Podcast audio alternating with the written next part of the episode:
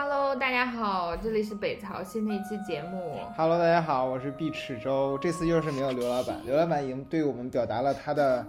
愤懑之情，因为呃上期录完节目之后，我去赶去赴呃刘老板的生日宴，在生日宴上我透露出来，当天早上刚跟黛碧录完一期节目，刘老板直接回怼一句说：“你们现在录节目都不会都不通知我一声了吗？”然后又回怼他一句说：“如果通知你们的话，呃 通知你的话，你会给我们录节目？”他说：“嗯，好像不会。”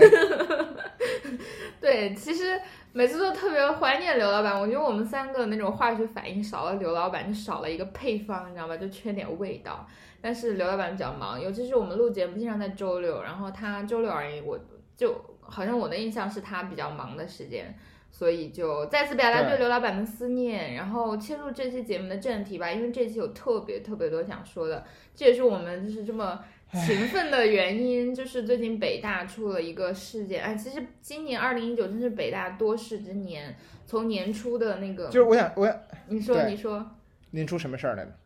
年初什么事儿来着？呃，我记得年初是，呃，首先是那个河南有个考生，因为呃考试规则校招哦，对对对对对，但在此之前还有一件事情，呃，我刚刚才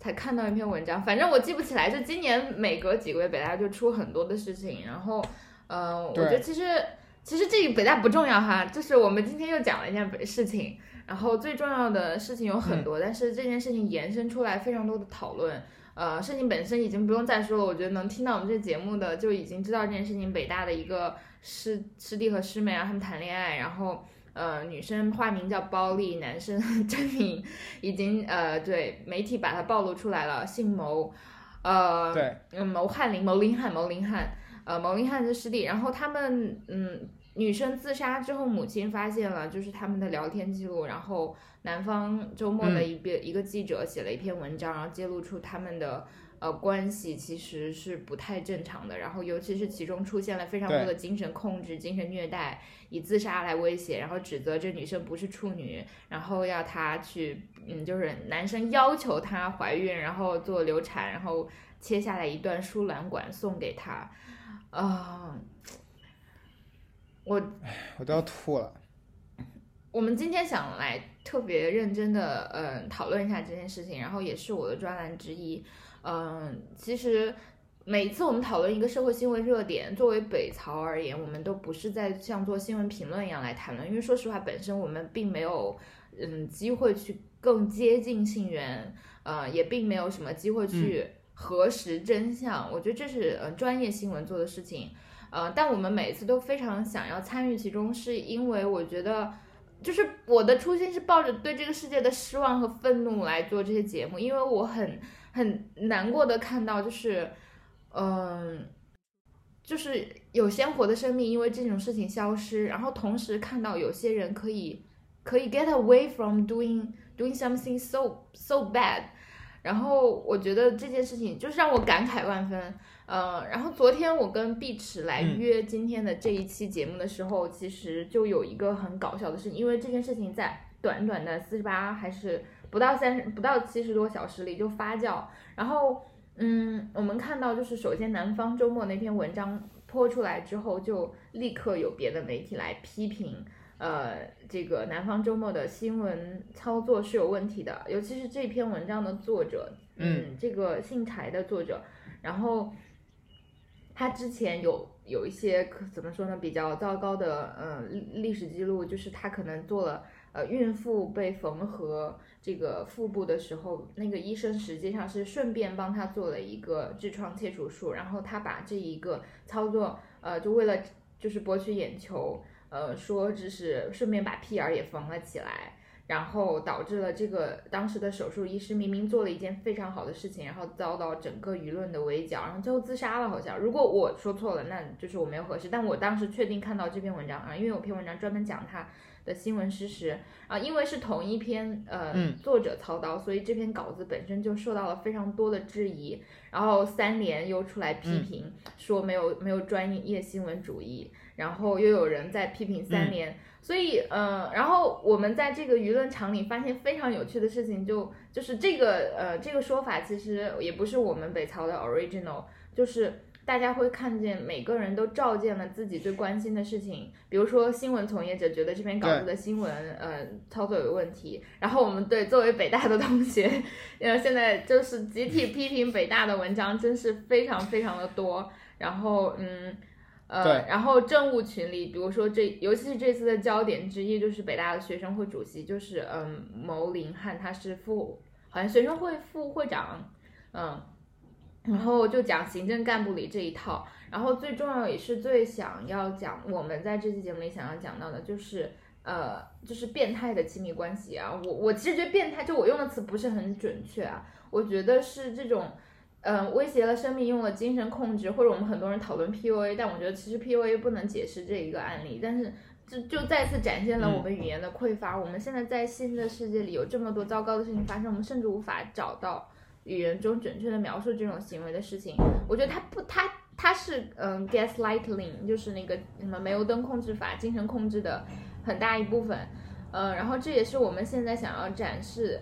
呃，很严重的一个社会问题，就是任何关系里其实都有权力关系的不对等，然后这种不对等会，会表现出来是非常多的操控术和话术，然后我们的社会里没有对人尊重、平等、非暴力沟通的基本共识，所以感情就被滥用。这不仅仅限于亲密关系，任何人和任何人的关系都一样。然后，呃，这件事情是如此的极端，它带了如此多的爆点，然后它也压抑了很多，呃，就是各个舆论场里的非常多的情绪，所以我就是收到了前所未有的，因为我是一个呃微博就是重度用户，每天十六个小时都在微博上，然后其实就没有什么草友来跟我说，哎，戴平来聊聊这个吧，但是昨天很很难得的有大概三四个，呃，就这这对我而言已经是高峰了，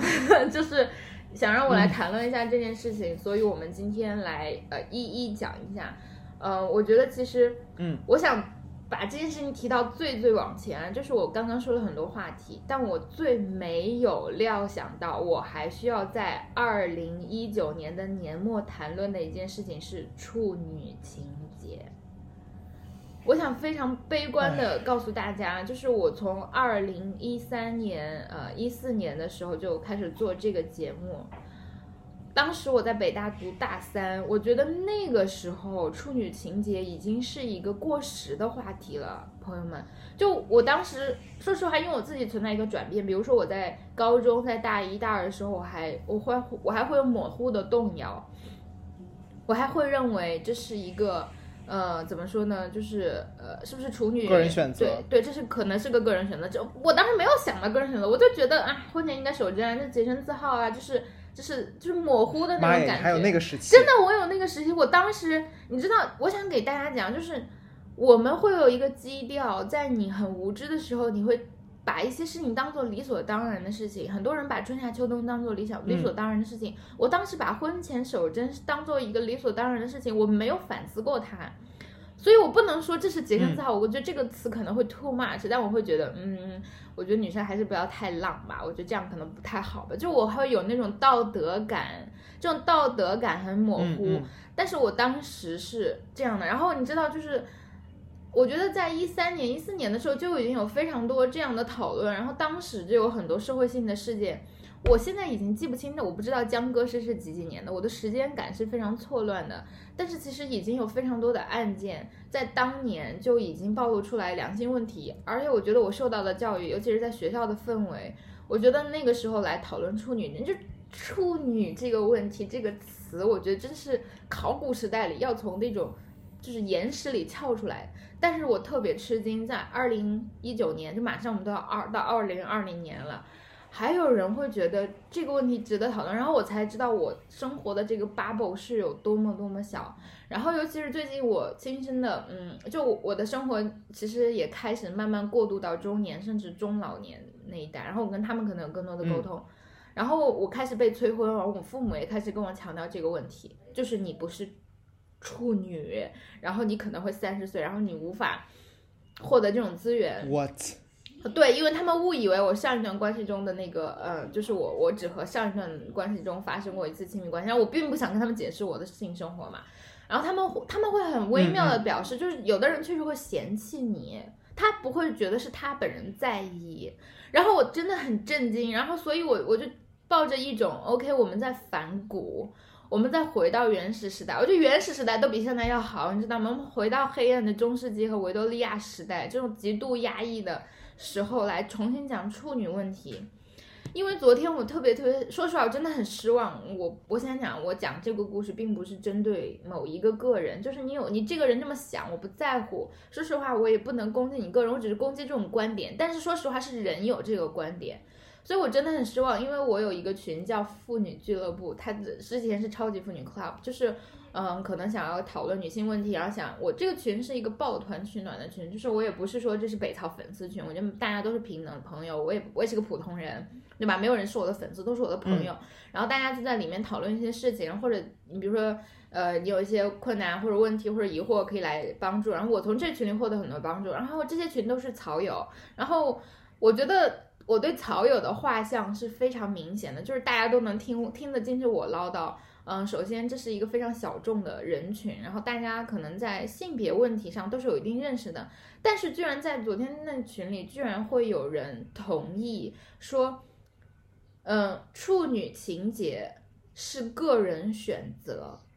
所以一个这只是他的喜好，所以他可以尊重处女情节。我在今天这个节目的开头就要告诉大家，言论自由和个人意志的选择。是不可以包含，它有边界，它不可以包含任何形式的歧视，然后不可以包含任何形式的反人类，有很多原罪，比如说像纳粹言论是不受到自由言论、自由言论的保护的。然后昨天有一篇特别吊诡的文章。我我想先把这点讲完，就是北大有一个教授，我想我想真真的批评北大，就是很多人会带着仇富的，或者就是带着那种啊，看到北大被拖下水了，然后他们你知道就是仇富情节来仇视北大，我觉得我我在很多人身上看到这种反向歧视，但我现在自己想说，北大人真的应该就北大的老师、北大的官僚、北大的就是任何方面都应该反思。昨天我还看到一个北大心理学系的老师吧，叫什么李欣，然后他居然在。发文章说这是一个，就发这是他的观点，就他觉得，呃，有处女情节的人大有人在，然后这种观点是没有问题的，只要他遵循一个原则，就是他不伤害第三方。他遇到一个女生，如果这个女生不是处女，然后他就不跟她谈恋爱，然后他也不伤害她，也不要求她，他觉得这是 OK 的，扭头走掉就可以了。这他说这是一个私人生活的选择，这是没有问题的。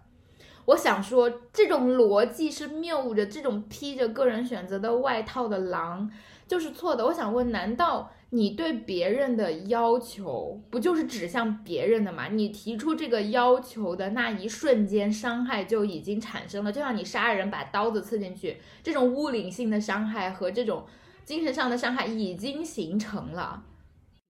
它不是一个好，有的人来跟我辩解，OK，我如果只是喜欢黑头发的女生，或者我只是喜欢长头发的女生，这难道是歧视吗？我想告诉你，你不要觉得这不是歧视哦。通过某一种特征的颜色来判断一个人的技能，在人类的历史上没有吧？难道种族歧视不就是简单的根据一个人的肤色来评价这个人吗？为什么我们觉得头发喜欢某种头发没有，呃，好像？被列入歧视的范围，是因为它没有构成社会性的力量。我们每一个个人的重选择组成了这个社会，就是我们好像总有一种个人选择和社会选择是割裂的一样。但我想想，就是每一个个人的个人选择组合在一起，形成了社会运动和社会互动和社会行为。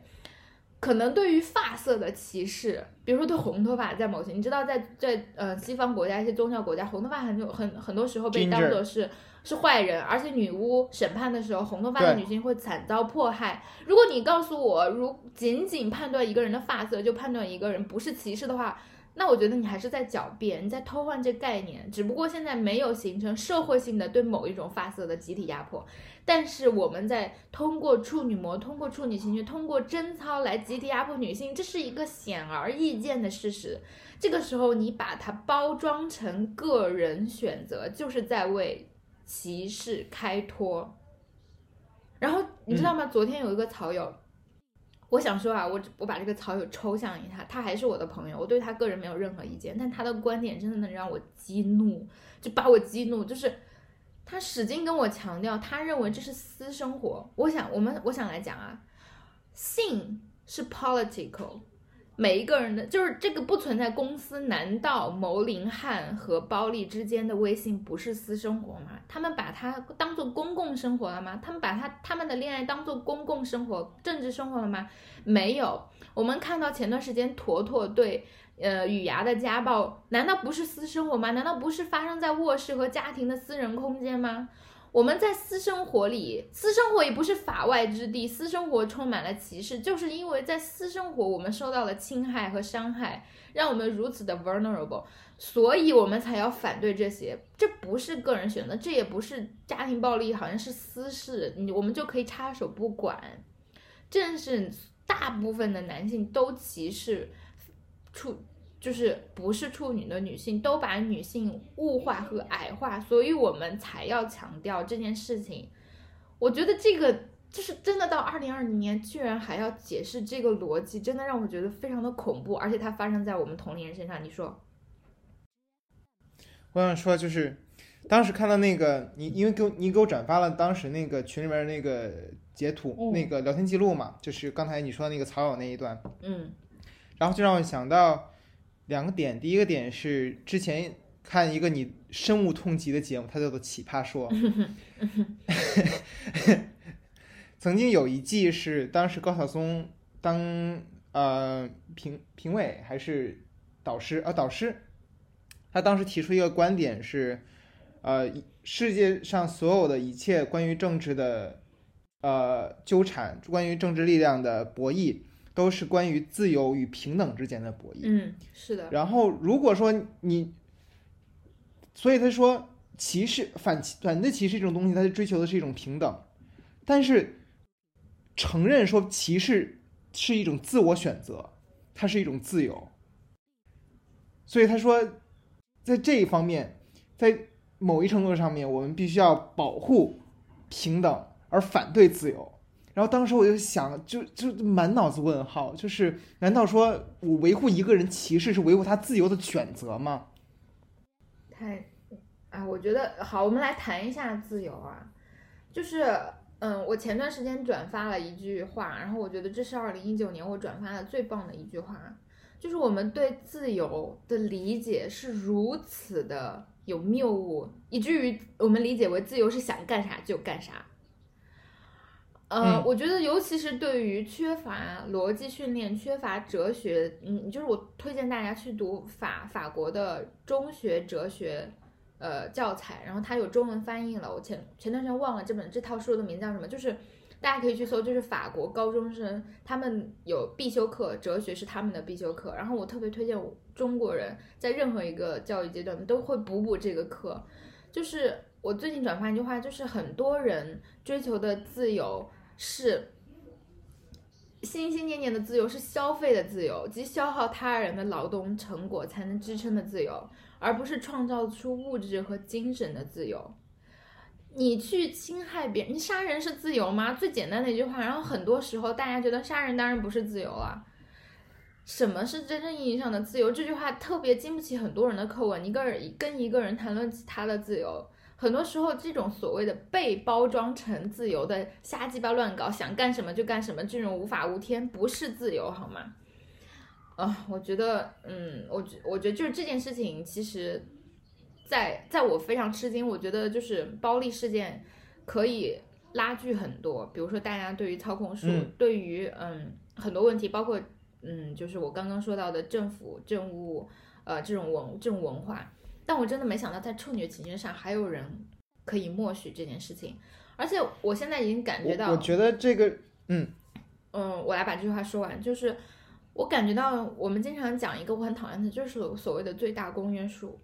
嗯，我不知道一个全民的统计啊，比如说我们现在假设有十四亿人，我们每一个人都问他心里最真实的想法，你到底觉得处女这件事情 matters？然后我们打破我生生活的这个圈子来看，处女到底 matters？我现在有个非常悲观的预想，就是其实大家还是很介意。而且我在微博中提到过这两件事情。呃，我现在想在节目里专门讲一下，就是我在我是一北大一级的，呃，我当时特别特别敬爱的一个老师，说实话，现在我还很欣赏他，因为他是我在社会学双学位的入门导师，然后对我特别好，然后上了他选了他非常多的课，然后包括我到后来想要保研的时候，跟他有很多交流，呃。然后也是我怎么说呢，就是一个精神上的寄托。但是就连他当时，他他当时会戏称啊，这是一个北大的教授，他当时讲的课非常的轻松有趣。但是他会经常戏称说，他特别想要开一门课叫做社会，嗯，爱情社会学。然后他当时就会在课上，那我们讲的那种比较复杂的社会理论的时候，就会给我们打趣，他就很鼓励。比如说他当时说啊，你们现在就是谈恋爱的大好时机，你知道吗？这个就是你们现在在这个校园，就是一个和你们在相同水平上的一个恋爱的池子。然后他就很鼓励，比如说挖墙角，因为他觉得这是呃社会行为的最优配置原则，等等等等。然后他其实，在当时就偶然的谈到了处女情节，他就说，他就经常会做调查，他说同学们，你们介意处女处是不是处女的同学请举手。要知道，在当时的课堂氛围上，现在啊，如果我去上课，我觉得应该是。有谁要是真的有处女情节，他应该羞于表达吧？这是我的期待，这是我 take for granted 的事情。但是在当时，我其实还没有没有完成我的 transformation，我还觉得这件事情可以或不可以。但你知道吗？当时我都没有举手，但是有很多人举手了。你知道那是北大的大课，然后他说啊，大家放下，其实看还是有这样的。他说其实我也是。他说我和我的妻子就是嗯最开始的。他说我可能不太能接受那个。他说但是这件事情已经不重要了。我们的就是他。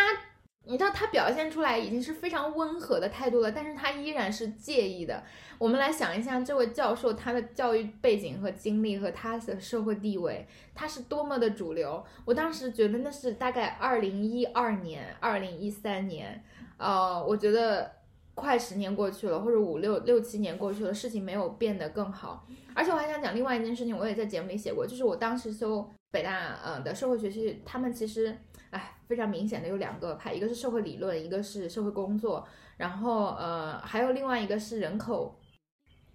北大有一个人口人口研究所，然后另外一个是，反正就是呃，与人口研究所之外的另外一一个怎么说呢，比较流派吧，反正就是一一个，我不知道找不到合适的单位量词了来形容这种。然后在我上一个叫做。医学社会学和呃医学卫生，你知道，就是这是社会学系非常主流的一个呃研究领域。福科就写了很多，比如性经验史啊，呃精神疾病啊等等等等。而且当时要去北医六院做社会工作的时候实习，然后那个老师他也是这个领域的大牛。而且你知道这个老师厉害到多多厉害吗？就是他一个人上了我那个学期三门必修课，就是而且都是大课四学分的那种。我觉得他真的很厉害，但是。你想他做的是社会精神分析，而且社会社会公共卫生与健康这种话题，但是他会在课堂上非常明确的表达，他认为同性恋是精神疾病，是社会性精神疾病。他认为有非常多的学者现在来支持同性恋是一个非常可耻的事情。我当时没有意识到，你知道吗？我当时没有意识到，因为当时其实我还在一个很模糊的状态。但是我现在想想，这都是很恐怖的事情。嗯，嗯这是两个非常非常小的事情，我也无意批判这些老师。我觉得其实他们在我接触的众多老师中，他们的水平是中等偏上，而且非常高的。而他们给我的其他方面的教育是非常多的。嗯，我还想讲另外一件事情，就是等到大四、大三、大四，我已经有有这种性别意识和觉醒的时候，那些老师们。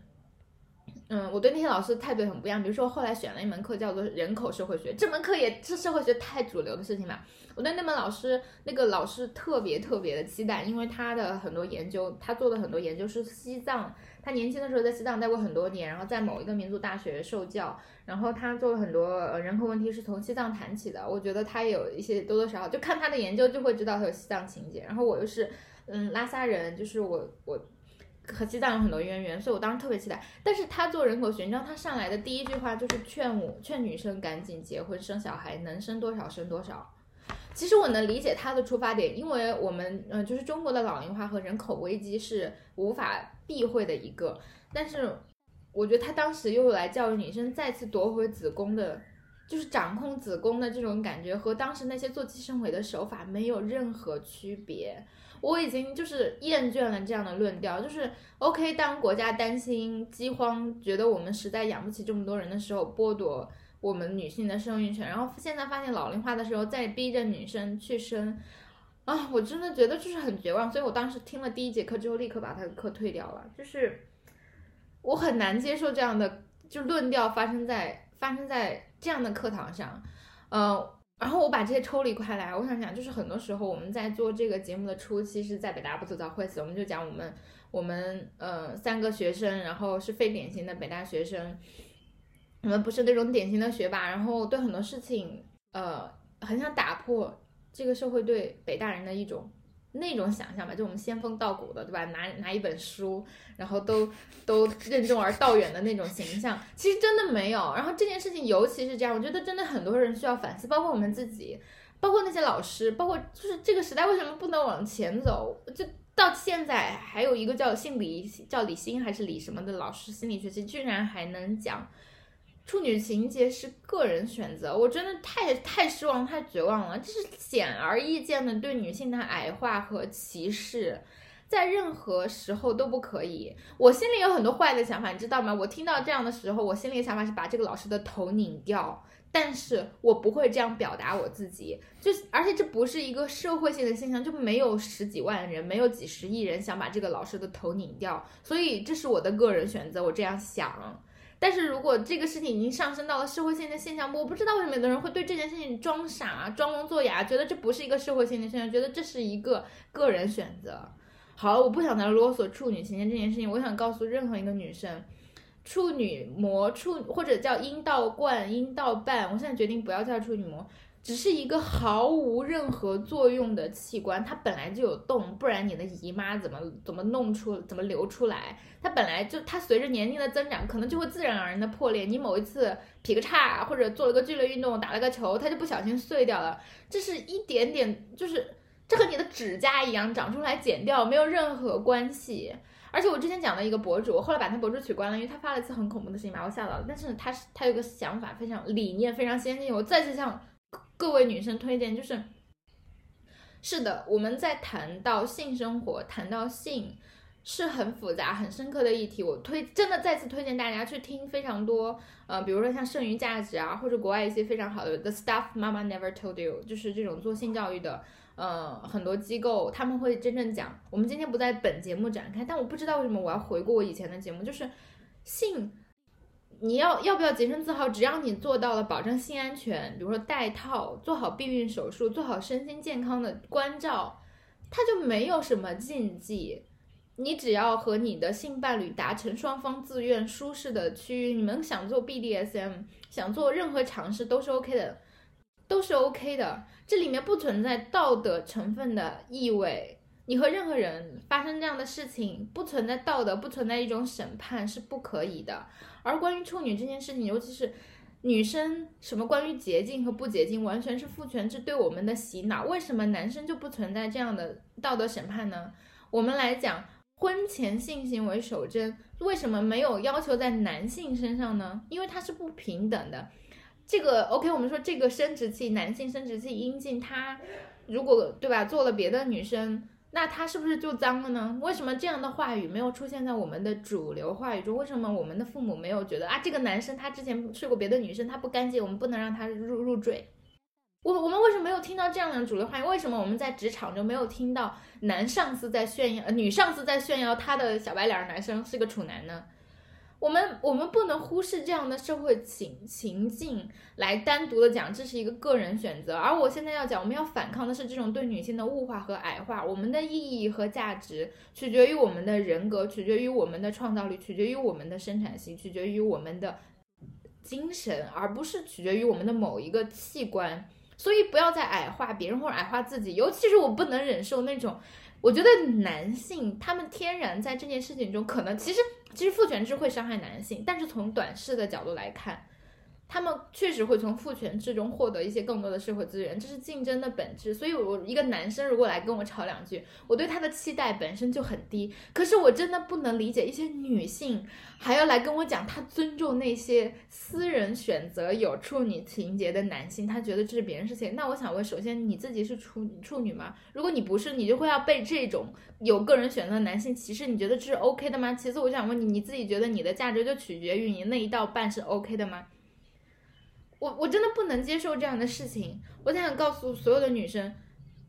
你自己的性生活由你自己定义。然后我之前在节目里讲过一个很酷的方法，就是有个女有个女生博主，她说，因为呃出于对这种处女情节的藐视，以及对建立新规则嘛，我们一直说打破旧规则，建立新规则，她也希望自己的性生活又美好又有仪式感，然后她又想表达一种自我尊重、性自主，就是获得女性主体性的。呃，一种方式，所以我觉得他做法特别棒。他说他自己破了他自己的处，就是他通过自慰，然后用手指破了自己的处，所以他剥夺了任何人在这这件事情上来，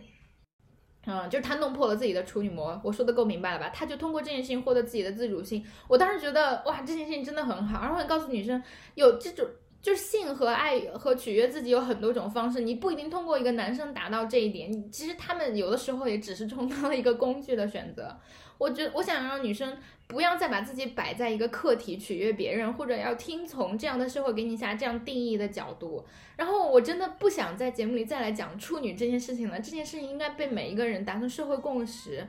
一个人的性生活和性经验和性和性经历和性过去都不能定义他是什么样的人，他只是一个呃卫生安全问题、卫生健康问题。OK，它不上升到任何社会性问题上来。哇，我真的想把这个话题结束下。就花了这么久的时间，居然还有这件事情来讨论，真是让人非常失望和生气。嗯，我要 pass 这个话题。Why do you want? Cause you've been keeping me awake. Are you here to distract me so I make a big mistake?